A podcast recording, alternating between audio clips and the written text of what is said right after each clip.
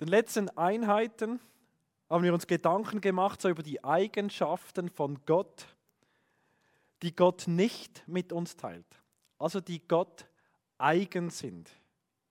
Gott hat diese Eigenschaften in alle Ewigkeit. Und er teilt sie mit uns nicht in alle Ewigkeit. Also wir haben diese Eigenschaften auch in der Ewigkeit nicht, die wir in den letzten Einheiten betrachtet haben. Jetzt folgen drei Einheiten, wo es um Eigenschaften geht, die Gott mit uns teilt. Das sind Eigenschaften, die wir nachahmen sollen. In Epheser 5.1 heißt es, Nehmt euch daher Gott selbst zum Vorbild. Ihr seid doch seine geliebten Kinder. Also Gott hat uns dazu geschaffen, sein Wesen in unserem Leben zu widerspiegeln. Wir sollen Gott ähnlicher werden. Sollen Gottes Ebenbild darstellen. Und es gibt unglaublich viele Eigenschaften, die Gott mit uns teilt. Das ist auch nicht erstaunlich, weil wir ja Gottes Ebenbild sind. Und darum teilt Gott auch viele von seinen Eigenschaften mit uns. Ja, überhaupt ist die Bibel voller Beschreibungen für Gott und man weiß dann nie, nicht immer so genau, ist eine Eigenschaft von Gott jetzt ein Synonym zu einer anderen Eigenschaft? Sind es zwei verschiedene Eigenschaften? Zum Beispiel ist Güte und Liebe das gleiche? Oder sind es zwei verschiedene Eigenschaften? Oder Erkenntnis und Weisheit oder Geistigkeit, Unsichtbarkeit? Und da möchte ich noch einmal daran erinnern, dass Gott eine Einheit ist. Also dass man nicht so unterscheiden kann. Das geht auch alles ineinander über so. Und die Einteilung, die ich hier mache, die hat keine dogmatische Bedeutung. Also es ist jetzt nicht so wichtig, das genau zu ähm, unterscheiden können, sondern diese Unterscheidung hilft uns, das unglaublich umfassende, sag mal, biblische Material effektiv darzustellen. Also es steht so viel in der Bibel, wie Gott ist. Und die Aufgabe von den Theologen ist das, was hier steht, vielleicht zu ordnen oder so darzustellen, so weiterzugeben, ähm, dass man möglichst an das herankommt, wie sich Gott uns vorgestellt hat. Und bei allen, wie bei allen Eigenschaften werde ich einfach ein paar Gedanken dazu erwähnen, ist nicht abschließend, eben Eigenschaften, die Gott mit uns teilt. Und jetzt ist es aber so, Gott hat diese Eigenschaft und wir haben die Eigenschaft auch, aber oft in einem ganz, ganz anderen Sinne. Und, und darum ist es manchmal sogar so, dass manche Theologen eine Eigenschaft, die ich jetzt behandle, unter den Eigenschaften behandeln, die Gott nicht mit uns teilt.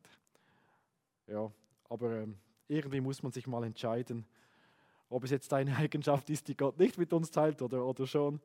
Ich beginne mal mit Geistigkeit und Unsichtbarkeit, so als Eigenschaften, die Gott mit uns teilt, also die wir auch haben.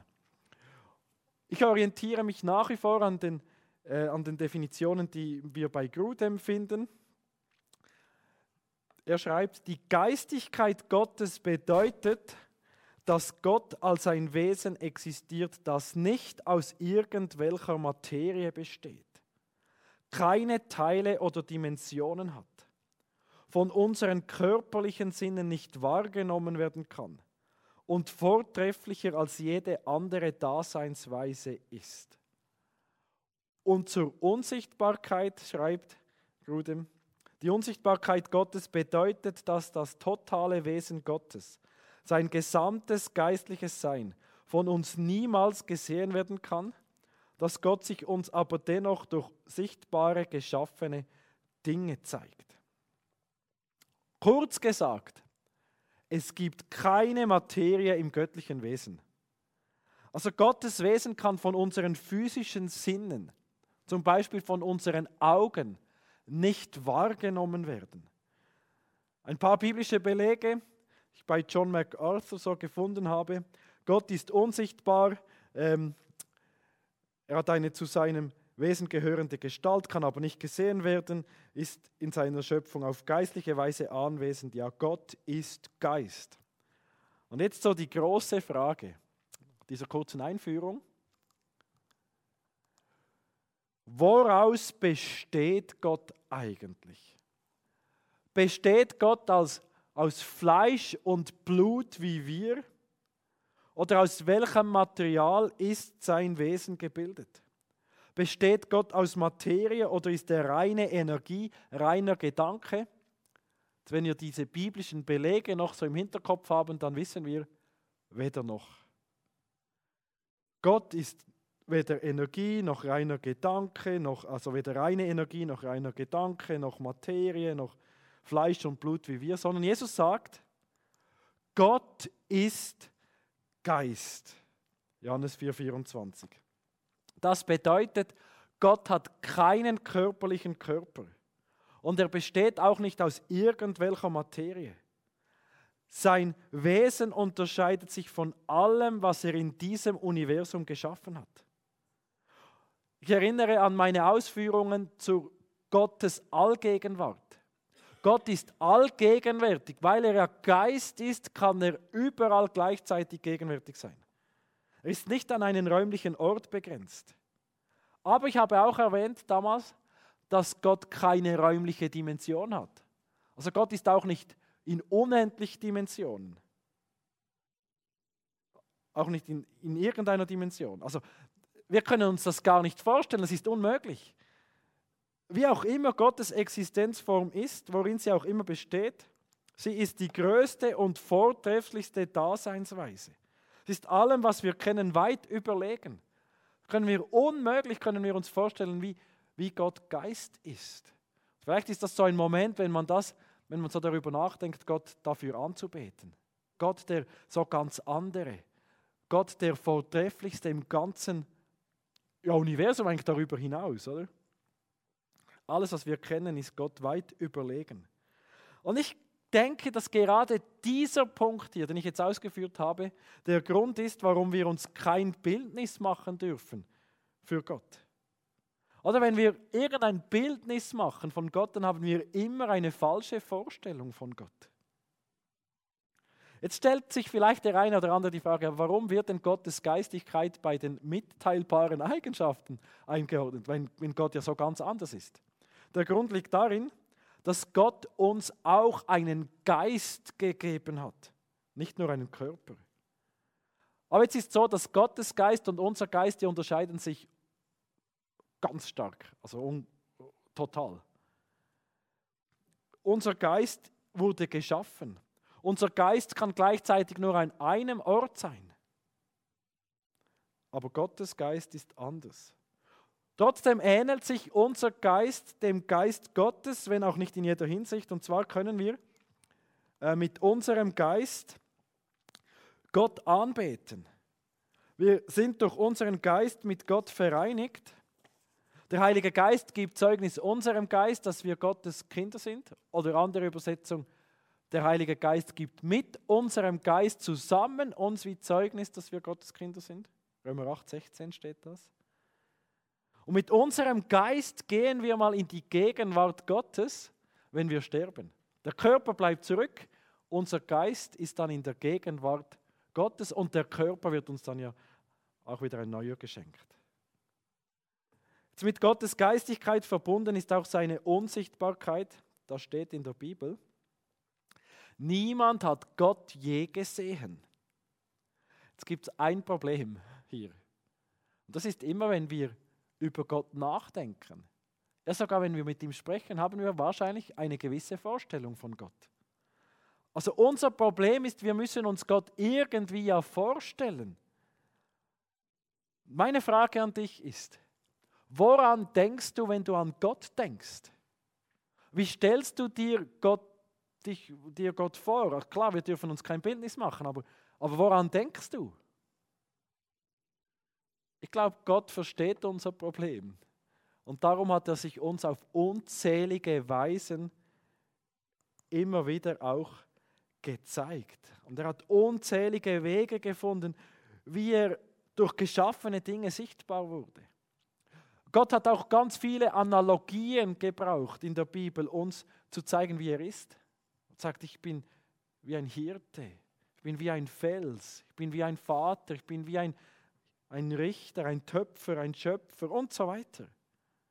Und jetzt, obwohl wir Gott mit unseren physischen Augen nicht sehen können, hat Gott sich uns in den sichtbaren Dingen sichtbar gemacht. Man nennt das Theophanien. Also Gott macht sich sichtbar. Ich denke hier beispielsweise an den Engel des Herrn, der sehr wahrscheinlich Gott selbst ist, wird Jahwe genannt im Alten Testament, der Engel des Herrn. Und ich denke an den Moment, als Gott an Mose vorüberzog. Dann heißt es, Gott konnte Mose sehen, aber nur von hinten. Aber das war so eine Theophanie, so eine Erscheinung Gottes. Da hat Gott sich wie sichtbar gemacht und hat dann Mose noch so verdeckt, so, aber ist dann ihm wie vorübergezogen. Am deutlichsten aber hat Gott sich sichtbar gemacht in Jesus. Nur hat man, als Jesus auf dieser Erde war, primär seine Menschengestalt gesehen. Und die Gottheit Jesu war wie verborgen die meiste Zeit. Man konnte die Menschheit Jesu total sehen, aber so in Jesus wurde Gott sichtbar für uns Menschen. Dieser Menschengestalt von Jesus. Jetzt heißt es in Matthäus 5,9 und Offenbarung 22,14 und andere Bibelstellen, dass wir einmal Gott schauen werden. Nun, wenn wir in der Ewigkeit sind, werden wir also Gott schauen, Gott sehen. Und meine Frage ist so, werden wir im Himmel alles von Gott sehen und erkennen? Und ich meine, nein. Nein, wir werden auch in der Ewigkeit Gott nicht ganz total sehen, erkennen. Warum? Weil in Psalm 145, Vers 3 steht, Gott, deine Größe ist unerforschlich. Also Gott bleibt immer unendlich, bleibt immer Geist. Wir werden dann, wenn wir im Himmel sind oder auf der neuen Erde, werden wir die Menschengestalt von Jesus sehen. Wie wir Gott Vater, den Heiligen Geist und die Gottheit, also die göttliche Natur von Jesus sehen werden, das weiß ich nicht. Keine Ahnung. Irgendwie werden wir dann Gott schon schauen. Jedenfalls heißt es, Gott Vater sitzt dann auf dem Thron, zu Rechten ist dann Jesus und so. Und irgendwie werden wir Gott sehen. Aber wie genau, das sagt uns die Bibel nicht. Der Charakter dieses Sehens wird uns vermutlich erst bekannt sein, wenn wir den Himmel erreichen. Und wir werden dann Gott schauen. Und ich stelle mir das so vor, dass wir dann Gott immer wie besser kennenlernen und noch mehr von ihm erkennen, noch mehr sehen. Und das wird eine Ewigkeit lang, wird das spannend sein, Gott besser kennenzulernen, noch mehr anbeten zu können. Jetzt, warum wird diese Eigenschaft von Gott bei den Eigenschaften eingeordnet, die Gott mit uns teilt? Weil Gott uns nach seinem Willen geschaffen hat. Gott hat uns in seinem Bild geschaffen. Das betrifft zunächst natürlich die moralischen, geistlichen, geistigen und beziehungsmäßigen Aspekte. Aber in einem gewissen Sinn widerspiegeln unsere menschlichen Körper auch Gottes Wesen. Und das heißt von Gott, dass er sehen kann. Also er sieht, Gott riecht, Gott ähm, Gott äh, handelt, Gott hört, Gott redet. Das sind alles Eigenschaften, die wir unserem Körper zuordnen. Unseren Ohren, Augen, unserem Mund, unserer Nase, unseren Gliedern. Obwohl Gott keinen Körper hat, macht er genau das, kann genau das machen, was wir unseren Organen zuordnen. Das heißt also, mit, wenn wir reden, wenn wir sehen, wenn wir riechen und so, dann tun wir das, was Gott auch tut.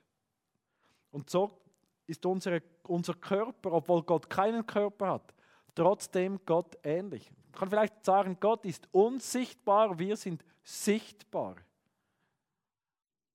Das ist eine Eigenschaft, die Gott uns mitgegeben hat. Ich möchte auch betonen, dass Gott nicht leibfeindlich ist. Wir werden in der Ewigkeit wieder einen Körper bekommen. Jesus selbst hat einen Körper angenommen. Das ein paar Gedanken zur Geistigkeit, zur Unsichtbarkeit. Kommen noch zu Gedanken über die Allwissenheit, Erkenntnis könnte man auch sagen. Gott erkennt vollkommen sich selbst und alle tatsächlichen und möglichen Dinge in einem einfachen und ewigen Akt. Vielleicht so eine einfache Definition, was die Erkenntnis, die Allwissenheit Gottes ist. Die Bibel ist voll von Stellen, wo es heißt, dass Gott alles weiß, Gott, Gott Erkenntnis hat, Gott kennt sich selbst als dreieiniger Gott. Er kennt alle Dinge, alle Bedürfnisse, selbst die kleinsten physischen Dinge. Er kennt das Herz, die Gedanken und Überzeugungen des Menschen. Er kennt den Scheol und Abgrund, ähm, auch die Sünde und Bosheit des Menschen. Er kennt alle Dinge, die aus unserer menschlichen Perspektive zufällig sind, kennt die Menschen vor ihrer Empfängnis. Gott kennt auch die zukünftigen Dinge und er kennt die für den Menschen bestimmten Tage und geografischen Grenzen. Gott weiß, und kennt alles. Gott weiß alles. Gott kennt sich selbst vollkommen. Das ist schnell hier aufgeschrieben, aber stellt euch das mal vor. Gott kennt sich selbst vollkommen. Da habe ich vorher ausgeführt, dass Gott unendlich ist. Und Gott kennt sich selbst vollkommen. Das heißt, Gottes Wesen ist unendlich und auch seine Erkenntnis, seine Weisheit, seine, all, äh, seine, das, was er weiß, ist vollkommen. Gott kennt alle Dinge, die existieren und geschehen. Es das heißt in der Bibel, Gott hat alle meine Haare gezählt. Klar, ich denke so, heute braucht er weniger lang als früher, aber Gott weiß die genaue Anzahl meiner Haare. Aber es ist eben nicht so, dass Gott meine Haare zählen muss, so 1, 2, 3, 4, 5 und so, sondern Gott weiß jederzeit genau die Anzahl. Es ist auch nicht so, dass er sich mal erinnern muss, hm, wie viel waren es denn schon wieder, die Haare da, sondern Gott weiß es immer, ganz sofort. Also das Wissen ist jederzeit in Gottes Bewusstsein. Oder die Sandkörner am Meer. Gott muss die nicht zählen. Er weiß, wie viele es sind. Muss sich auch nicht erinnern an die Anzahl der Sandkörner. Sondern Gott weiß das jederzeit. Und Gott kennt auch mich und dich jederzeit. Bestens. Du bist jederzeit in Gottes Bewusstsein. Und jetzt ist es aber so, Gott kennt nicht nur das, was ist und geschieht, sondern Gott kennt sogar die Ereignisse, die geschehen könnten, aber so nicht eingetroffen sind. Steht in der Bibel, dass Gott wie sagt, was passiert wäre, wenn. Gott weiß um alle möglichen Dinge, Möglichkeiten, die geschehen hätten können, aber nicht geschehen sind. Das ist ja sehr erstaunlich, denn Gott hat ein sehr komplexes und vielfältiges Universum geschaffen. Aber jetzt kennt Gott auch noch alle Varianten und Dinge, die er auch noch hätte schaffen können. Also stellt euch mal vor, es gäbe noch ein anderes Universum. Gott wüsste, was in diesem Universum geschehen würde, auch wenn er es nicht geschaffen hat. Gott kennt sogar alle Möglichkeiten, was er auch noch hätte schaffen können, aber nicht geschaffen hat. Und Gott weiß, was geschehen wäre, wenn er jetzt noch unendlich andere Schöpfungen gemacht hätte. Gott weiß, was auf diesen, in diesen Schöpfungen geschehen wäre. Gott weiß alles. Sogar das, was nicht passiert ist und was nicht ist. Und wenn wir so darüber nachdenken, Gott kennt sich selbst, alles, was ist und alles, was sein könnte, dann müssen wir doch einfach mit dem Psalmisten bekennen, Psalm 139, Vers 6. Diese Erkenntnis ist mir zu wunderbar, zu hoch, als dass ich sie fassen könnte. Und Gott selbst sagt in Jesaja 55, Vers 9, so hoch der Himmel über der Erde ist, so viel höher sind meine Wege als eure Wege und meine Gedanken als eure Gedanken. Und jetzt weiß Gott aber all diese Dinge in einem einfachen und ewigen Akt. Was meint das? Das meint, Gott muss nichts dazulernen. Er weiß alles einfach schon. Gerade jetzt. Gott kann auch gar nichts dazulernen. Das kann Gott nicht. Gott kann nicht noch mehr wissen. Er weiß schon alles. Wenn Gott dazu lernen könnte, würde das bedeuten, dass er mal nicht allwissend war. Also dass er mal nicht Gott war. Oder jetzt nicht Gott ist, wenn er in Zukunft dazulernen könnte. Aber Gott ist immer Gott und darum weiß er auch immer alles. Gott ist sich immer aller Dinge vollkommen bewusst. Wie gesagt, er muss meine Haare nicht erst zählen, wie ein Computer oder die Sandkörner oder muss sich erinnern, wie viele es waren. Es ist alles stets in seinem Bewusstsein. Auch wir Menschen sind stets in seinem Bewusstsein. Du bist jetzt gerade total in Gottes Bewusstsein. Du bist ganz bei ihm und er ist ganz bei dir. Gedanklich.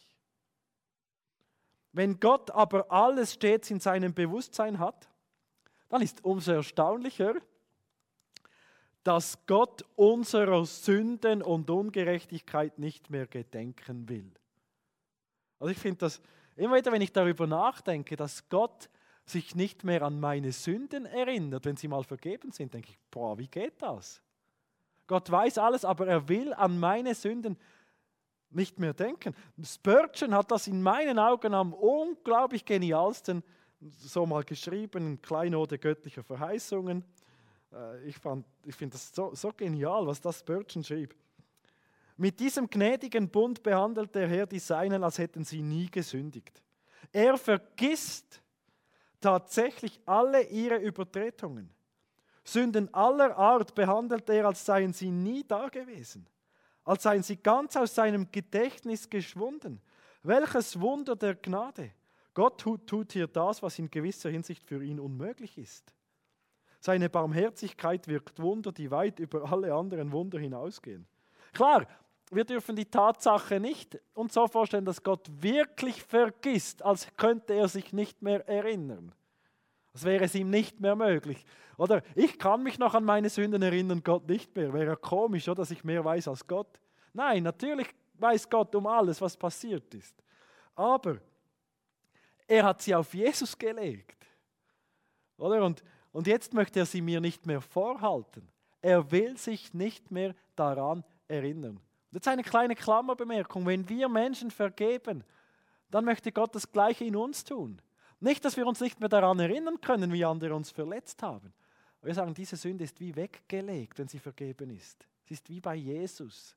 Sie ist vergeben. Ich möchte mich auch nicht mehr daran erinnern. Aber wir Menschen sind da irgendwie nicht so wir erinnern uns manchmal zu fest noch, dass wir uns andere verletzt haben. Also Gott weiß alles. Und jetzt noch eine Frage. Wenn Gott ja alles weiß, was in der Zukunft passiert, können dann unsere menschlichen Entscheidungen überhaupt frei sein? Wenn Gott alle zukünftigen Dinge bereits weiß, kann ich dann noch frei handeln? Jetzt offene Theisten, die würden an dieser Stelle sagen, Gott kennt die zukünftigen Dinge nicht, weil die zukünftigen Dinge sind auch für Gott noch nicht passiert. Gott ist in der Zeit und Gott, klar, er weiß alles, was man halt wissen kann. Aber die Zukunft kann man nicht wissen, weil sie ist auch für Gott noch zukünftig. Und da die Handlungen für die Menschen frei sind, ist auch alles, was die Menschen in der Zukunft tun, für Gott zukünftig und er weiß sie nicht. Aber Gott weiß natürlich um alle Möglichkeiten, die passieren könnten und weil er wie der beste Schachspieler ist, weiß er am Schluss trotzdem, wie es wohl herauskommen wird. Mich persönlich vermag diese Position nicht zu überzeugen, weil sie meines Erachtens vielen Bibelstellen widerspricht, wo Gott so genau und so detailliert Auskunft gibt, was in der Zukunft passiert. Jetzt eine andere Antwort auf die Frage, ob unsere menschlichen Entscheidungen frei sind, ist etwa, dass man Vorherwissen und Vorherbestimmung unterscheidet. Man sagt, Gott weiß alles voraus, aber er bestimmt es nicht voraus. Zum Beispiel Erich Mauerhofer schreibt das in seiner Dogmatik, dass Gottes Vorherwissen und die menschliche Verantwortung wie mit unserem Verstand zwar nicht zusammenzubringen sind, aber er schreibt, trotzdem sind sie Tatsache. Also er schreibt wie, Gottes Vorherwissen passt mit, eigentlich nicht mit unseren menschlichen Entscheidungen zusammen, aber es ist trotzdem Tatsache. Wir können das halt nicht verstehen, aber es ist so. Es ist eine Möglichkeit, das zu lösen. Grudem hingegen, er betont so in der Tradition von Augustinus, dass wir Menschen eben nicht total frei sind. Trotzdem haben wir von Gott eine vernünftige Selbstbestimmung erhalten. Unsere Entscheidungen, Die haben echte Auswirkungen. Ereignisse geschehen nicht unabhängig von dem, was wir beschließen, sondern aufgrund dessen. Grudem schreibt, Gott hat es so bestimmt, dass unsere Handlungen Auswirkungen haben. Und darum sind wir für unsere Handlungen auch verantwortlich. Nun, ich gebe euch die Gedanken mal so mit. Diese Diskussionen, wie es denn genau ist, das hat ja eine ganz, ganz lange Geschichte. Augustinus, Pelagius, später äh, Calvin, Arminius. Und man hat da immer wieder diskutiert, wie ist es denn? Ist der Mensch frei? Ist das vorherbestimmt? Für mich haben beide Denksysteme Punkte, äh, wo, wo es Fragen gibt, die irgendwie nicht beantwortet werden können, die man offen lassen muss. Oder ein Arminianer sagt, der Mensch ist frei. Und meine Frage wäre jetzt, wie kann denn Gott die Zukunft so genau wissen, wenn der Mensch total frei ist in seinen Handlungen? Der Calvinist sagt, ja, es ist, es ist wie vorherbestimmt. Meine Frage hier ist, wie hat denn Gott das vorherbestimmt, dass es zu unserem Willen wird, so dass es dann unser echter Wille ist und Gott uns für unsere Handlungen auch moralisch haftbar machen kann? Also dass es dann nicht so ist, dass, dass wir wie Marionetten sind, mit denen Gott so spielt. So. Ich schließe mich hier wie so oft Wayne Grudem an, zumindest diesem Zitat, wenn er schreibt, jeder Gläubige, der über die Vorsehung Gottes nachsinnt, wird früher oder später an einen Punkt kommen, an dem er sagen muss, ich kann diese Lehre nicht völlig verstehen. In mancherlei Hinsicht muss das über jede Lehre gesagt werden, weil unser Verständnis begrenzt ist und Gott unendlich ist. Schluss, zum Schluss noch, welche Anwendungen folgen aus der Tatsache, dass Gott allwissend ist? Zunächst einmal folgt aus der Tatsache, dass Gott allwissend ist, dass wir nichts vor Gott verbergen können. Unsere Taten nicht, nicht mal unsere Gedanken. Gott weiß alles von dir. Alles. Wir können nichts vor Gott verbergen. Und jetzt kommt aber wie ein kleines Geheimnis. Gott verspricht uns, wenn wir ihm offenlegen, was wir gesündigt haben, also bekennen, homologeo, offenlegen, dann vergibt uns Gott.